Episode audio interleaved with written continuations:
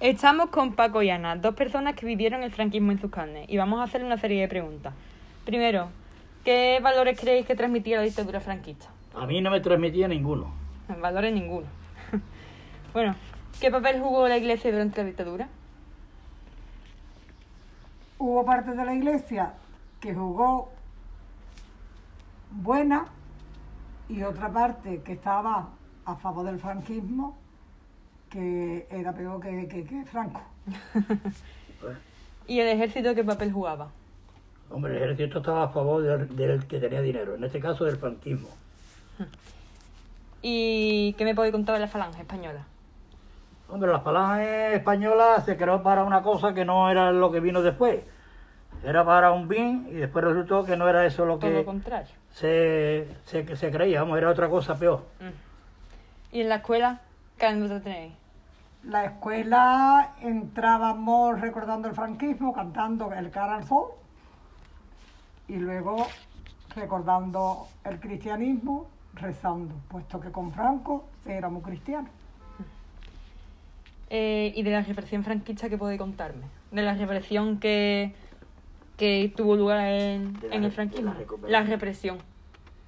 Bueno, la represión, yo no puedo hablar de esto porque yo no estaba vivo, Bueno. pero por lo que yo he oído fue fatal, lo mismo por un bando que por el otro. Hubo demasiado. Bueno, y económicamente, la vida de la población, ¿cómo era? Económicamente mal, puesto que había muchos puestos de trabajo, que ojalá lo tuviéramos hoy, pero muy explotados y muy mal pagados. Bueno, los ricos cada vez más ricos y los pobres cada vez más pobres. Ahí. ¿Y qué podéis contarme sobre la prensa en la época franquista? Bueno, la prensa de la época franquista no tenía libertad ninguna, estaba censurado todo. Y lo que salía era lo que decía la dictadura de Franco. Lo demás era una mierda. Había, había revistas que venían del extranjero, pero lo tenían que vender a escondidas. Porque como lo cogieron, lo, lo- metían en la cárcel, vamos. ¿Y qué repercusión tuvo la llegada del turismo a partir de los 60? Claro. Buena, repercusión buena, puesto que se pues, empezaron a mover la gente y ya los españoles veraneábamos poco, pero recibíamos de los extranjeros que venían a España a veranear. Vamos, que la economía ascendió en Aumentó. Y esa... el turismo, vamos, subió España bastante, vamos. ¿Y la gente cómo actúa ante los asuntos políticos? Bueno, la gente ante los asuntos políticos no podía responder de ninguna forma, porque una que no lo dejaba manifestarse. Entonces la manifestación que había era la ETA, el GAR, el GRAPO y el GAR. Ah, eran los que- los que se oponían al Los que franquismo. oponían al franquismo y lo que hacían era pues, pues, peor, peor que, lo de la, que la guerra, vamos, que es lo que hacían.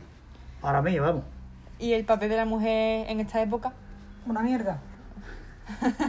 Estábamos mm, gobernados por, por Franco, por los que venían detrás de Franco y por los maridos.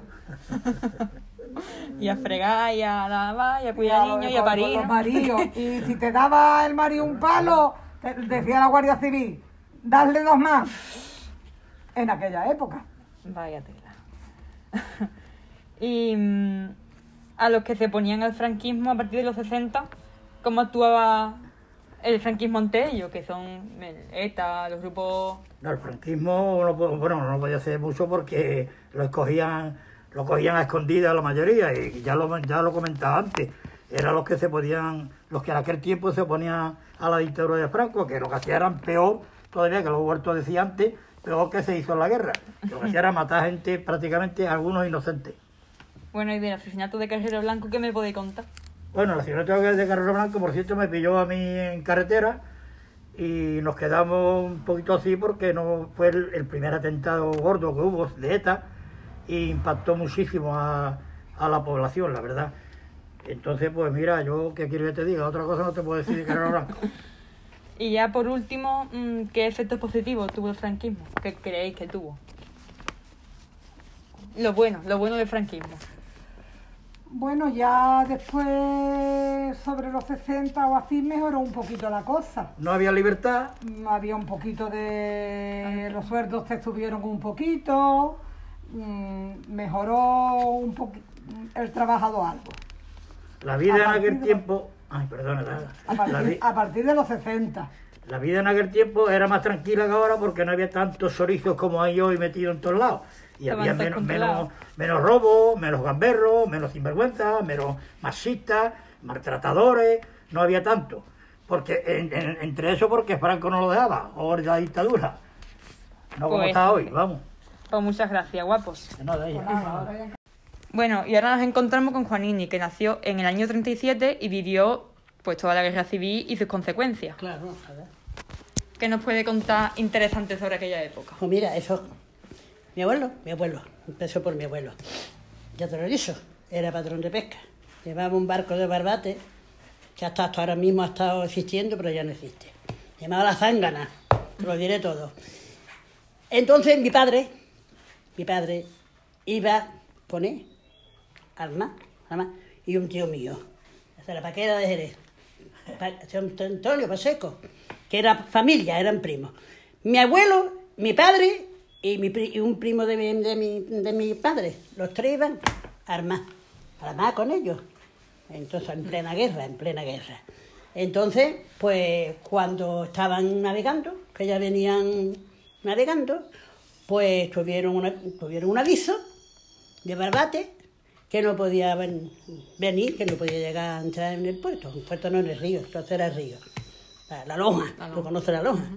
Que no podía venir a Barbate. Mi abuelo, pues con toda la tripulación que llevaba, llevaba toda su tripulación. Entonces, pues, mi abuelo, ¿qué, ¿por qué? ¿Qué motivo había? Nada, que esa es la orden que hay y no puede venir, puede tirar por otro sitio menos entrar en, en Barbate. Yo ya nacida con unos pocos de días. Bueno, cuando me, aquí se enteraron los familiares, y bueno, ¿qué pasa? Que no que Francisco era Francisco, se llamaba como es Francisco, no puede llegar a Barbate con el barco y su tripulación, ¿qué es lo que pasa? ¿Qué es lo que pasa?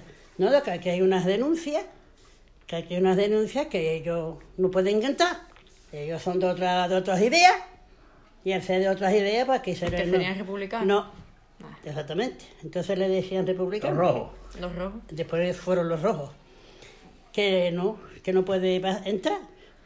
Pues nada, ¿qué, qué hicieron ellos? Como no podían, pues volvieron, y se volvieron, no entraron en Barbate. Se tuvieron que ir a otro, a otro rumbo. El barco no sabía ni dónde iba porque yo venía Ah, su, ¿ahora qué? su camino era este, su camino era este. Pues allá van ellos. Y cuando ya por lo que se ve, por lo que se ve, que yo mm, he escuchado, pues iban, a- llegaron hasta Alicante, que ahí fue donde el abuelo se murió. Llegaron a Alicante y entonces allí desembarcaron. Claro, mi, ma- mi, mi padre y mi tío mm, cogieron otro camino, porque mi abuelo ya era mayor y mi abuelo se quedó en Villajoyosa.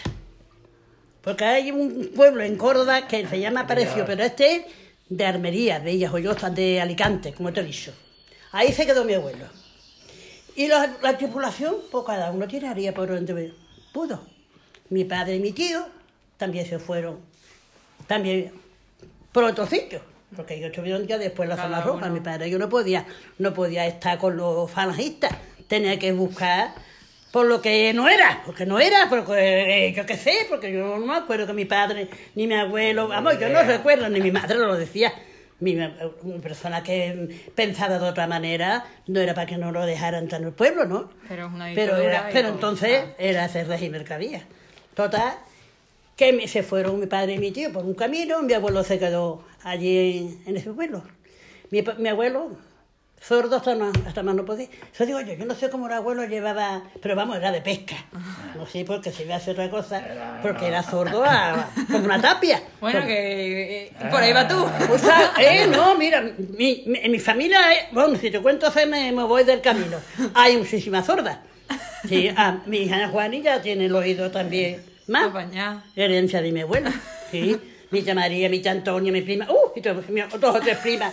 Si te Todo lo cuento, todo eh, en la Seba hay muchísimos sordos. Y yo también voy por ahí. Tan... Sí, sí, esa herencia la traemos de mi abuelo, porque era completamente Oh, sordo. Resulta que él iba por una calle, por allí, por Villajoyosa, según lo escuchaba yo decía mi madre, y un coche empezó a pitarle, pitarle, pitarle. Yo no sé de qué forma fue, pero que lo pilló. Y a mi abuelo lo dejaron allí. Se lo cargaron. Fusilado. Allí se quedó, se lo cargaron. Mi abuela, la pobre, decía que tuvo que ir. Mi abuela joven, porque entonces era joven. Mi abuela era joven, porque mi abuela se murió con cincuenta y tantos años. Me parece una vieja. Eh, tenía 40. Mira, mira, 50. Todo debido a la guerra. 40 y pico. Claro, a la claro. guerra civil. Pues ahí se quedó mi abuelo. Ahí se quedó. Pero porque en la guerra civil él estaba en el bando de los republicanos. Claro, entonces mi abuela tuvo que ir allí. Yo escuchaba a mi mamá que la abuela tuvo que ir allí. Fue allí, supo, ella estuvo cuando supo, ella sabía dónde está su marido, dónde lo enterraron. Lo que pasa es que, claro, si ella estaba allí y ella aquí en aquella época, ella no se le va a traer, ni en mi casa había para eso, las cosas como son. Y allí se quedó el pobre enterrado. Mi abuela se vino y mi padre y mi tío pues, cogió otro derrotero. Yo no sé, me parece no que, abajo, que ¿no? excusaba, mi, mi padre dice que estuvo hasta en Valencia. Estuvo, en Valencia estuvo Valencia. papá. Yo excusaba decir que estuvo en Valencia. Y mi tío, y mi tío Antonio estuvo en la guerra del Ebro, de que, la batalla del Ebro. que fue la batalla del Ebro, sí, que estuvo Ah, sí, en los sitios muy malos. también estudió estuvo- Total que se llevó, se llevaron tres años. Tres años se llevaron la guerra. sin aparecer. Sin aparecer. Cuando, cuando llegaron aquí a... Pues entonces, claro, en ese trayecto que te estoy contando, pues un día pues dice que llegaron a mi casa, ellos en la guerra, y llegaron a mi casa y empezaron, se llevaron a mi abuela, se llevaron a mi madre de mi casa. Y yo, recién nacía, con dos o tres días. Había, al estar a la Ciudad de Cultura, con la- estaba el cuartel de la Guardia Civil, pues, ¿te acuerdas, no Paco del cuartel? Allí había un coche, un, de, un coche de línea, como si iba gente montada. Y es que estaba todo lleno de gente. Ahí dice que entramos nosotras. También, mi madre, mi abuela y yo chiquita. Allí nos montaron y no sabíamos dónde, a dónde íbamos. No sabía dónde íbamos, porque todo- todos éramos rojos y eso era para andar por aquí. Esperaba lo peor. Por ese señor que no te lo quiero mentar, que es el culpable. Ese es el culpable de todo lo que yo te estoy contando, de todas las desgracias de mi casa. Era ese señor. El cibatazo, ¿no? Y era Agustín Baro, primo hermano de mi madre. Ese era primo hermano de mi madre, el alcalde de Barbate. El primer alcalde de Barbate. Tú conoces la calle. Agustín Baro, ¿verdad? Claro. Pues ese señor fue alcalde en Barbate. Ese era primo hermano de mi madre. Y ese fue el culpable de todo lo que te estoy contando. Y te lo tengo que comentar. Última, No te iba a decir. ay, Sí, te lo tengo que comentar porque fue el culpable. Eh. Porque él fue el, el que hizo todo el daño en mi, en mi casa. Sí, era un falajista declarado. Que fue el que lo no sé, después lo descubrió mi madre, murió. Ay, esa pena. Total, que allá íbamos nosotras en el coche. Y ese barco que llevaba mi abuelo era de los Crespos. ¿Tú te acuerdas del cine Atlántico, no? Sí, sí, Que esa en gente Barbate era- los eran, de mucho, eran de mucho dinero. Los Crespos eran, de mucho dinerito. Y el dueño de, era dueño de ese barco. Y ellos apreciaba muchísimo a mi abuelo. Ese el mayor, el mayor Paco. Dice mi madre que apreciaba muchísimo a mi abuelo. Y se enteró, yo no sé cómo se enteró, claro, era pudiente y se Pues enteró claro, de lo que iban a hacer en Barbate. Se mira Paco, uno que fue allí y se lo dijo. Ahí hay un coche que lleva a la gente, todo va lleno de gente de Barbate y van para Puerto Real. Dice, ¿Puerto Real? Y para matarla a todas, vamos. Para no queda ni uno. Y dice, ¿para Puerto Real para qué? Dice, yo qué sé. Y dice, también va Francisco, le mentó el patrón. Va la mujer, va la hija, y la hija lleva una niña pequeña. Y dice, me voy a cagarla. ¿Pero qué dice? ¿Pero qué, está- qué me está diciendo? Y le dice que se volvió loco. Y fue corriendo a buscar a que te mentaba yo, que era alcalde. Y fue a su casa. Y fue a su casa personalmente. Dice, ¿qué pasa, Agustín? Dice, ¿qué es lo que pasa? Dice, ¿tú qué, qué? ¿Tú qué vas a hacer? Que tú vas a mandar a la gente de Barbate, que, las que han hecho esa gente para que tú las mandes a Puerto Real. Yo lo que hago, hago y eso está. Era ahí. Eh, falajista puro. El tío no era nadie. No era nadie. Pues eso no lo vas a hacer tú. Ese coche va a salir, porque no lo va a poder prohibir, pero no va a ir para Puerto Real. Ponme ahí una, fírmame una autorización, que me voy a ir a corriente allá al coche, ande el coche va ahí. ¿Y dónde lo mando yo? Dice, aquí a dejé a la, a la cárcel de. A la cárcel los va a llevar. No hay un paderón como tú vas a llevar a esa gente, porque lo lleva un paderón. A que no te da... Bueno, yo qué sé, si te digo las cosas que le digo, que mi madre se le llenaba la boca de las cosas que le dio ese hombre. Total, que se llevó ese papel, certifica como... Y ya es por él, por él, fue el COSEB. Toda la gente se fueron a, a- a la calle de, de la cárcel, al número 11, no puedo olvidarse. Y allí me, me- nos metió a todas. ¿Hasta qué? Y yo Hasta- chiquititita con mi madre, mi madre se fue hasta la leche, la pobre.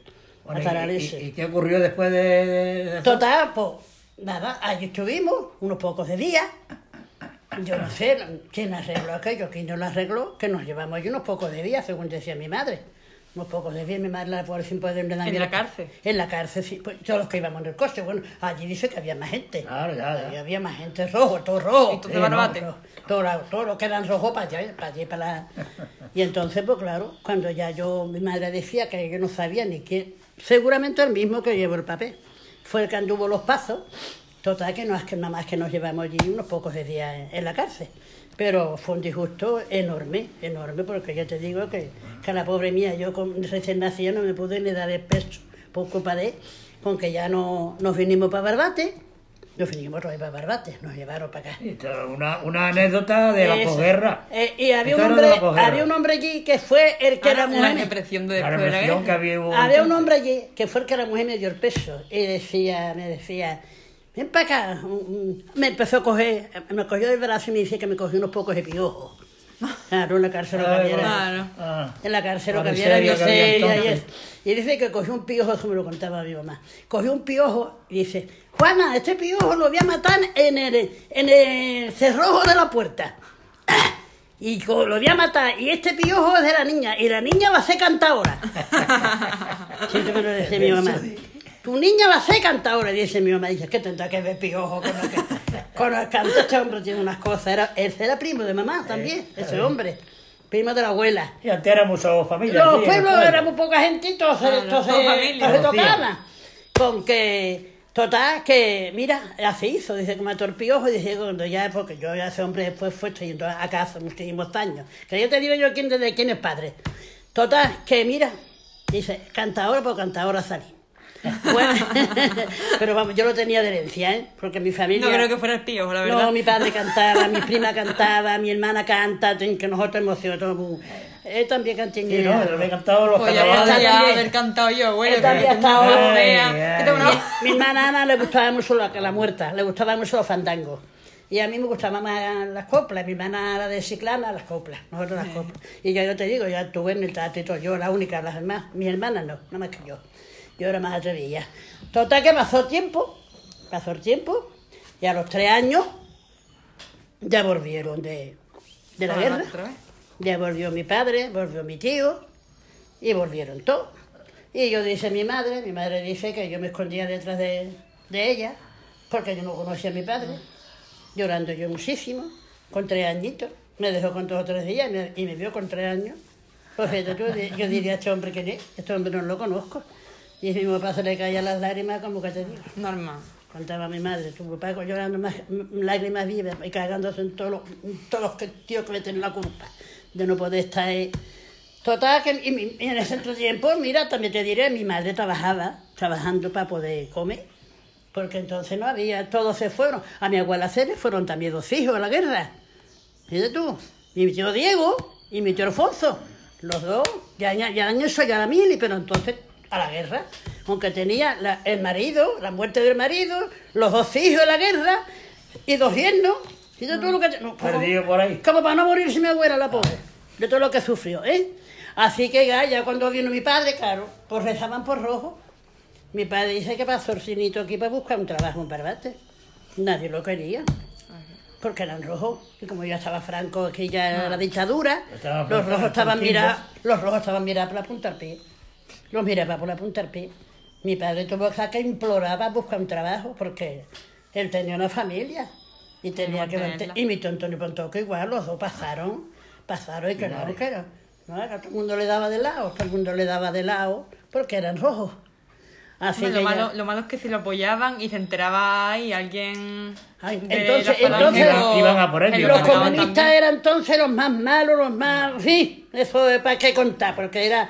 Todos eran malos, los, los que entraron no eran malos, los que entraron no No, hicieron no, no. nada. Ellos no hicieron nada. Ellos lo que fueron defendiéndose como todas las cosas, era una guerra entre hermanos, porque era una guerra civil, que era un odio entre unos y otros, pero así era. Total que ya el pobre mío dice que ya por último dice que estuvo buscó a, a Maine. ¿Tú te acuerdas de Maine? Maine, yo era Maine. Y ese fue, ese fue el que colocó mi padre. El único que le dio. Él era mecánico, él era, mi Era era un mecánico. trabajo porque de- yo conozco esta, esta familia, yo, yo sé cómo son esta gente, por qué tienen que estar despreciándolo de esa manera. Total, que ya mi padre ya se colocó y, ya empezó ella eh, con, su, mejorar un poquito la cosa, ¿no? con su vida ya más, más normal, pero en fin, que se pasó mucho, mi madre pasó mucho, mi familia también. Y ya yo pues ya me fui criando allí en la casa que ya, que ya no existe, porque ya mi casa es otra, ya tú lo sabes, ¿no? Esa es la de Garrido. ya, ya. Ahí nos criamos todos. Pues yo he estado en esa casa ya. Tú has estado ya ha cambiado. después de Bueno, arreglar. Quita, quita Después de arreglar que tú la has visto como